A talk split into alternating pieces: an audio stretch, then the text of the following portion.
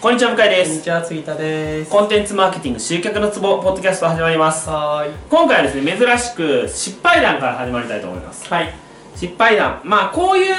ていうかなんか成功事例とかってよく世の中いっぱいあるじゃないですか、うん。まあ、でもその成功事例の裏にはいっぱい失敗談がうん。あるわけですよはい。と思いませんいや、あると思いますよ。で最近もあったんですよそりゃねそうです。最近もあのーダイレクトメールを11001200ぐらいのリストに達したんですけどうん。一件もなかった反応なしっていうね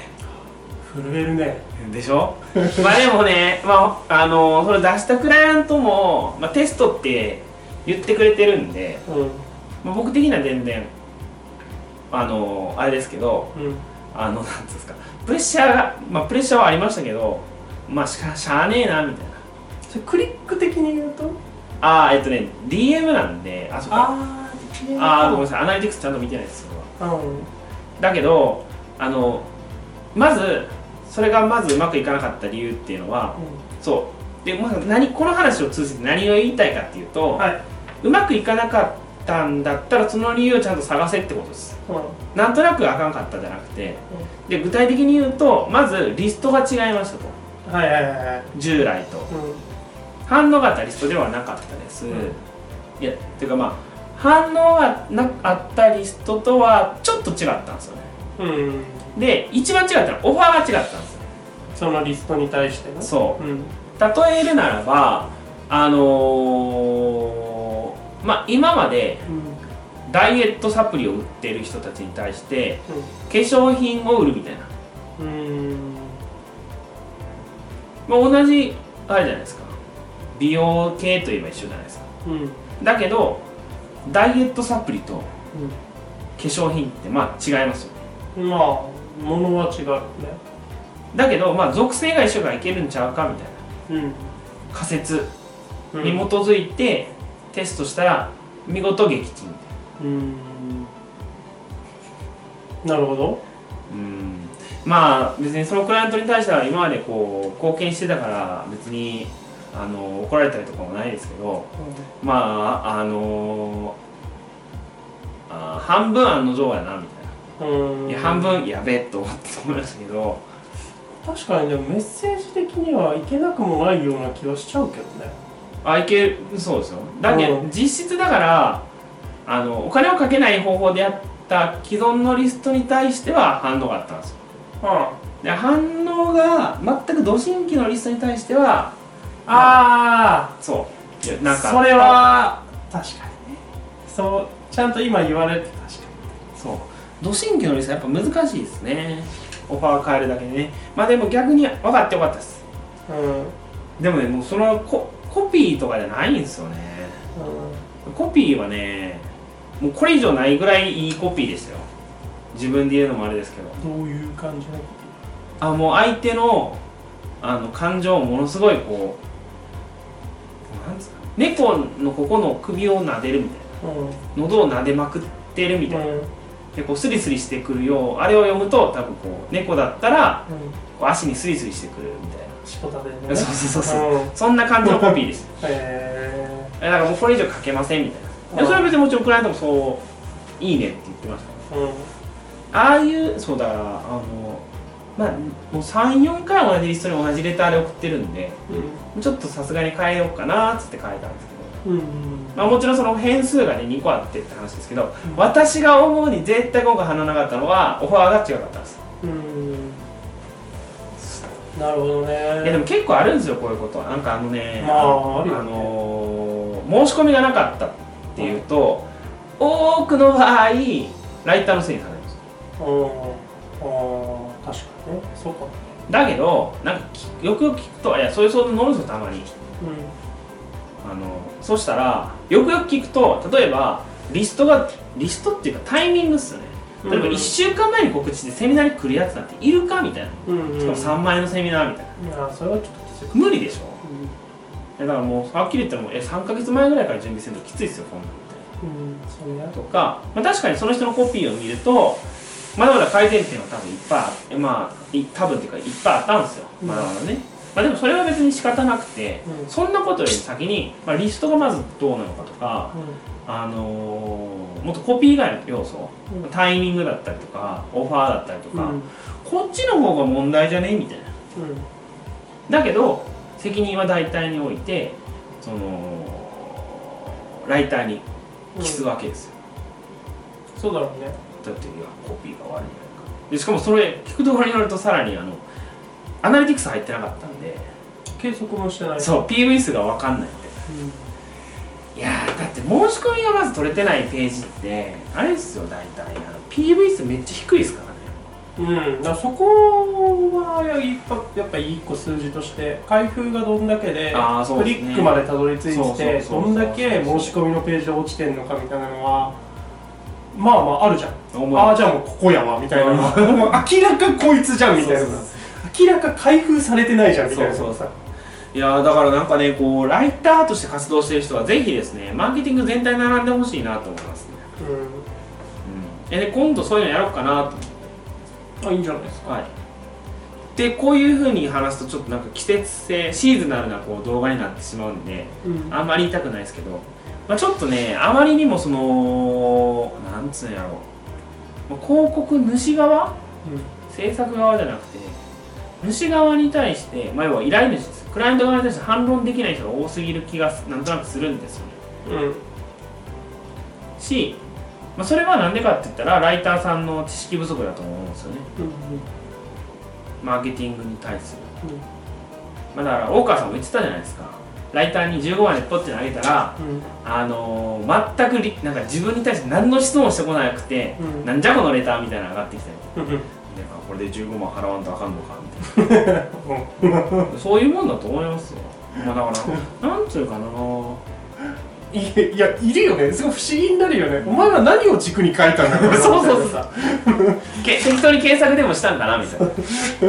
やだから逆にこ僕僕に振ってほしい。僕なんかにはそんな納期1週間の仕事絶対振ってほしくないんですよ。うんうんうん2ヶ月ぐらいじゃないとうん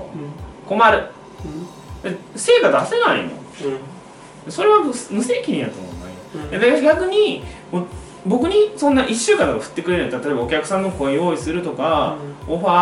はめっちゃ強いもの用意するとか、あとはこうもう全部リサーチをした上でポイって投げてほしいなと思うんですあまあねじゃないと無理ですよう正直言うと。っていうぐらいその複雑にそのシンプルじゃないわけですよもうマーケティングっていうかセールスレター1個書くだけでも。んでもそこら辺はちょっと一旦フォローというかお客さんのためにもねクライアントのためにもあのなんつうかなフォローというかえ無茶しないうんうんのをどうやったらいいかっていうのをお伝えできるようなセミナーすればいいなしたいなと思ってますいいじゃないですか久々のセミナーですけどねいつやるのうんちょ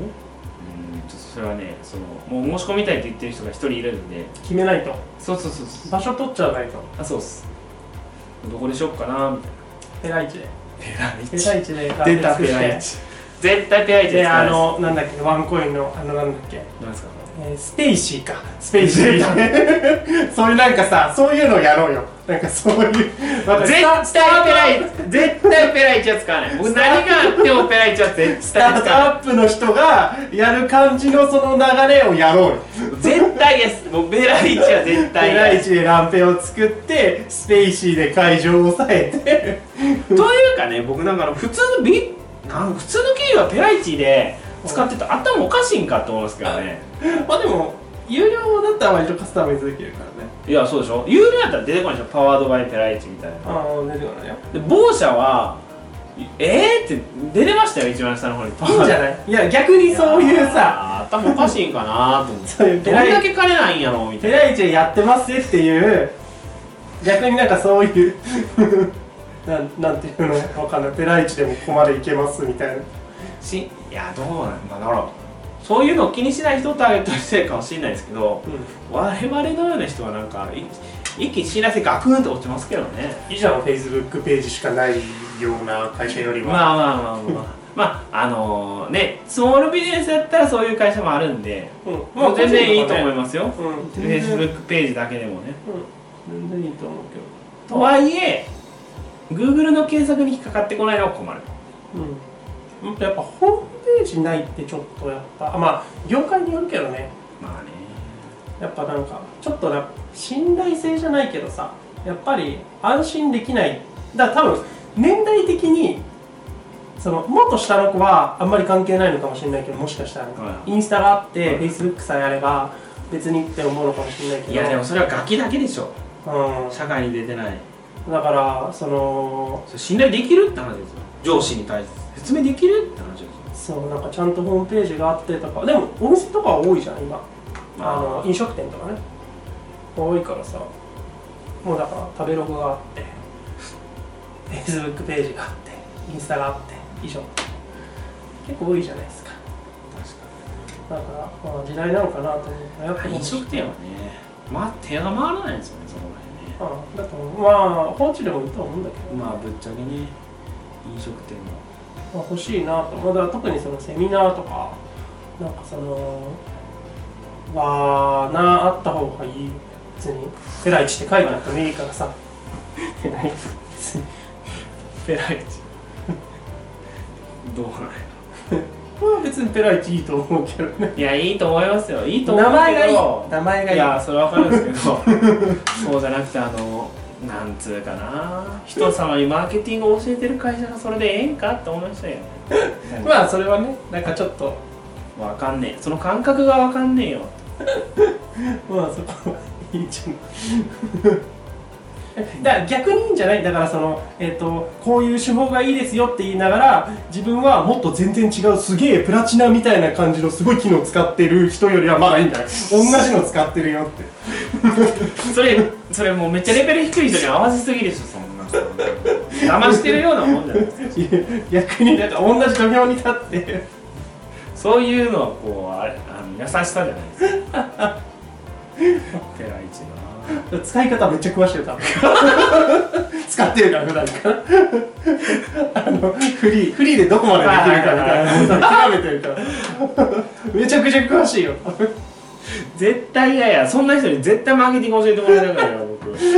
いや有料するとこうできるんですけどね無駄って困る なこうやって工夫してるんですよみたいなすごい教えてくれたの文字潰れるようにとか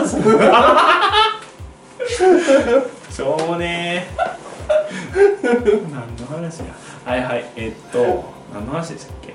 えどっから失敗だあそう失敗だ失敗だそうそうそうそうまあだから結局自分が悪くないみたいな話ですね